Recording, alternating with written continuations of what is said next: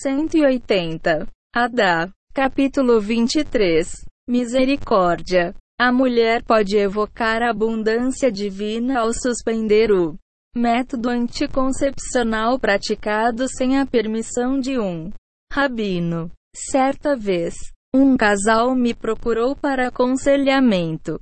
O marido e a mulher eram meus alunos. Eles praticavam uma hora diária de hit boldido, cumpriam as leis de pureza familiar e frequentavam aulas de Torá. Entretanto, eles me revelaram que passavam por muitos problemas financeiros, entre outros. Sentamos e tentamos identificar a fonte de suas aflições. Eu não conseguia chegar a uma conclusão clara porque, enquanto falávamos, vi que eles realmente seguiam as leis e os decretos da Torá, aparentemente sem exceção. Pedi a Hashem que me iluminasse quanto à origem de seus problemas. De súbito, um pensamento me ocorreu e eu lhes perguntei se haviam fechado o útero da mulher usando métodos anticoncepcionais. Eles ficaram envergonhados, mas admitiram que Simon se expliquei a eles que fazendo isso eles haviam fechado as portas da abundância divina ao impedir que mais vida venha a este mundo usando métodos contraceptivos sem a permissão de um rabino. Eles obstruíam o fluxo de abundância divina. Pois, crianças e dinheiro são formas de abundância divina. Limitando o número de filhos, eles limitam a própria renda. O útero, Resh em hebraico, vem da palavra Hashamim, misericórdia. Ao fechar o útero, o casal fecha a vida para D abundância da misericórdia de Hashem. Muitos não conhecem essa realidade e não sabem isso. Grave aos olhos de Hashemon seu Criador de toda a vida quer vida e todo o propósito da criação é pela vida. Ademais, a procriação é o primeiro mandamento dado na Torá. Evitar o nascimento de crianças é a coisa mais contraditória que pode existir em toda criação, pois ele criou o mundo para que fosse habitado e não para que ficasse vazio. Aspas. Isaías 45 para 18. E um erro muito grave é a mulher fazer uma laqueadura de trompas. Isso proibido porque a impede de trazer mais crianças ao mundo. Essa forma de prevenir filhos não é reversível nem com cirurgia. Portanto, é o método contraceptivo mais proibido. O uso de outros métodos pode ser retificado a mulher se arrepende e faz ter chuva.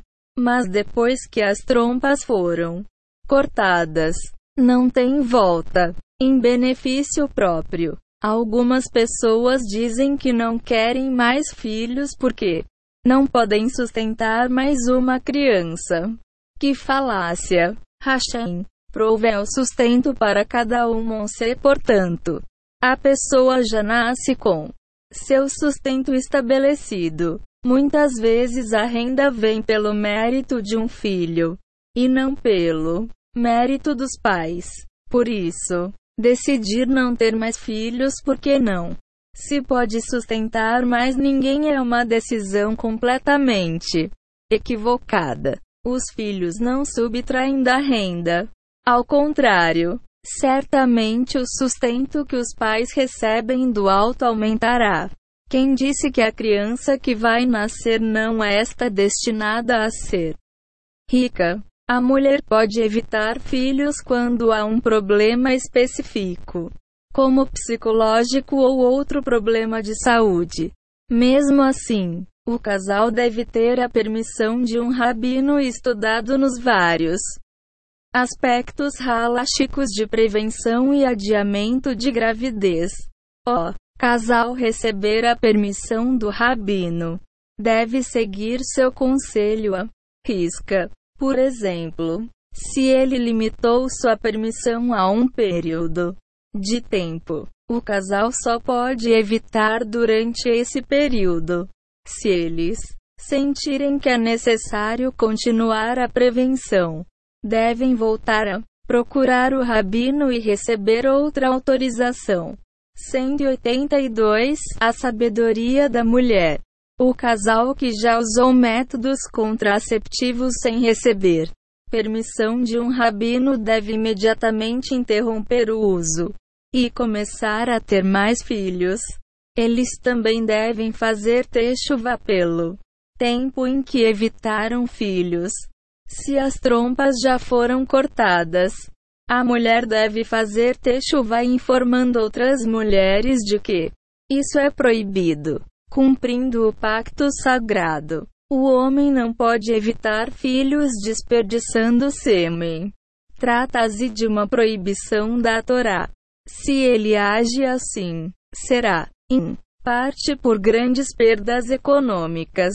Se a mulher usa um método anticoncepcional sem a permissão de um rabino, seu marido está desperdiçando porque ela não pode engravidar. Esse pecado causa danos espirituais. O homem ficará triste, introvertido, depressivo e hesitante. Isso afetará a casa toda. Não haverá alegria. A renda familiar será prejudicada e o casal terá problemas. Portanto, se a mulher acha que deve usar algum método de prevenção, só deve fazê-lo se receber a permissão de um rabino. Não será mais considerado desperdício de sêmen se ela tenha tal permissão. Se o rabino não quiser autorizar o anticoncepcional, a mulher deve rezar e pedir novamente a permissão. Pureza familiar. Todas as da pessoa dependem de uma boa vida conjugal. A vida do casal deve ser baseada em pureza sagrada. A mulher, que não vai a mikve de acordo com todos os decretos halásticos, com que o marido cometa transgressões muito graves. O casal, que vive dessa maneira certamente perderá bênçãos do alto. A pessoa que vive assim acaba endividada pode, dos nus, livre morrer jovem ou sofrer um tremendo castigo no mundo vindouro. Portanto, a mulher que valoriza a própria vida e a dos filhos deve aprender a cumprir todas as leis de pureza familiar. Capítulo 23 Misericórdia 183 Desse modo, ela certamente terá bênçãos de alegria, saúde, boa renda, filhos prósperos e saudáveis e um marido sorridente. http barra barra